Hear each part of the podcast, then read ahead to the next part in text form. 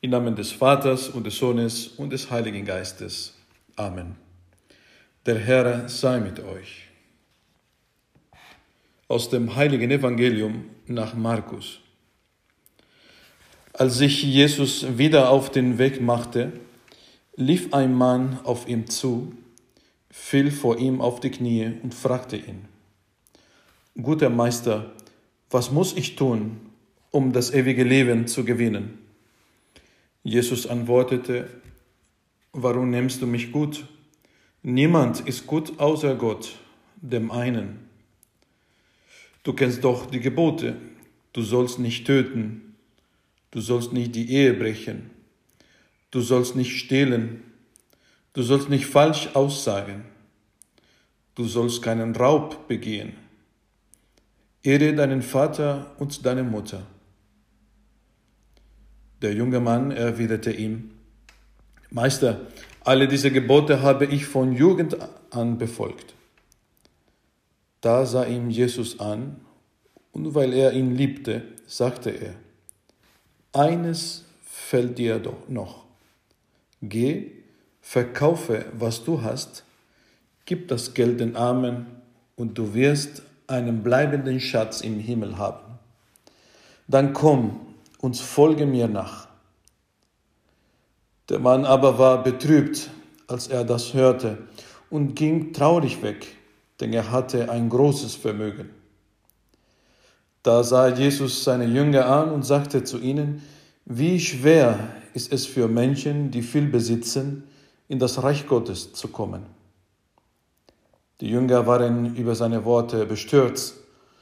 Jesus aber sagte noch einmal zu ihnen, meine Kinder, wie schwer ist es, in das Reich Gottes zu kommen. Eher geht ein Kamel durch ein Nadelöhr, als dass ein Reicher in das Reich Gottes gelangt. Sie aber erschraken noch mehr und sagten zueinander, wer kann dann noch gerettet werden? Jesus sah sie an und sagte, für Menschen ist das unmöglich, aber nicht für Gott denn für Gott ist alles möglich. Evangelium unseres Herrn Jesus Christus.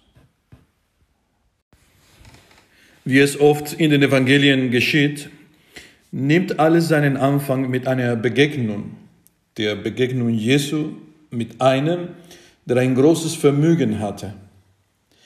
Jener war ein Mann, der seit seiner Jugend treu alle Gebote des Gesetzes Gottes befolgte, doch noch nicht das wahre Glück gefunden hatte.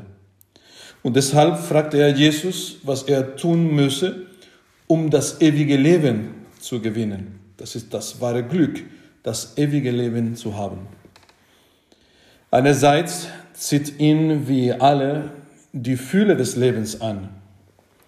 Andererseits ist er gewohnt, auf seine Reichtümer zu zählen und denkt daher, dass auch das ewige Leben gewissermaßen erworben werden könne, vielleicht durch die Befolgung eines besonderen Gebots.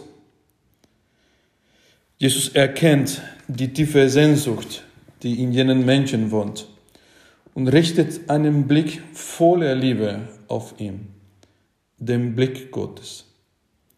So schaut uns Gott an, voller Liebe. Und Jesus begreift auch, was die Schwachstelle jenes Mannes ist.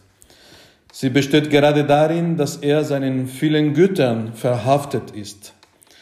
Und deshalb schlägt er ihm vor, alles den Armen zu geben, so dass sein Schatz und damit sein Herz nicht mehr auf Erden, sondern im Himmel sei.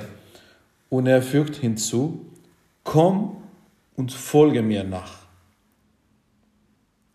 Statt aber voll Freude der Einladung Jesu nachzukommen, geht jener junge Mann traurig weg, da er es nicht vermag, sich von seinen Reichtümern zu trennen, die ihm übrigens nie das Glück und das ewige Leben schenken können werden. An diesem Punkt erteilt Jesus den Jünger, aber auch uns heute ganz konkret, seine Lehre. wie schwer ist es für Menschen, die viel besitzen, in das Reich Gottes zu kommen. Die Geschichte der Kirche ist voller Beispiel von reichen Menschen, die ihre Güter den Evangelium entsprechend genutzt haben und auch zur Heiligkeit gelangt sind. Denken wir nur an den heiligen Franz von Assisi, an die heilige Elisabeth von Ungarn oder, ganz bekannt hier bei uns in Deutschland, den heiligen Martin.